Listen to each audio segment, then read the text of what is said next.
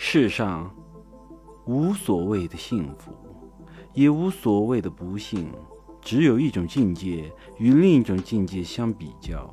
只有那些曾经在大海里抱着木板，经受凄风苦雨的人，才能体会到幸福有多么的可贵。尽情的享受生命的快乐吧，永远记住，在上帝揭开人类未来的图景前。人类的智慧就包含在两个词中：等待和希望。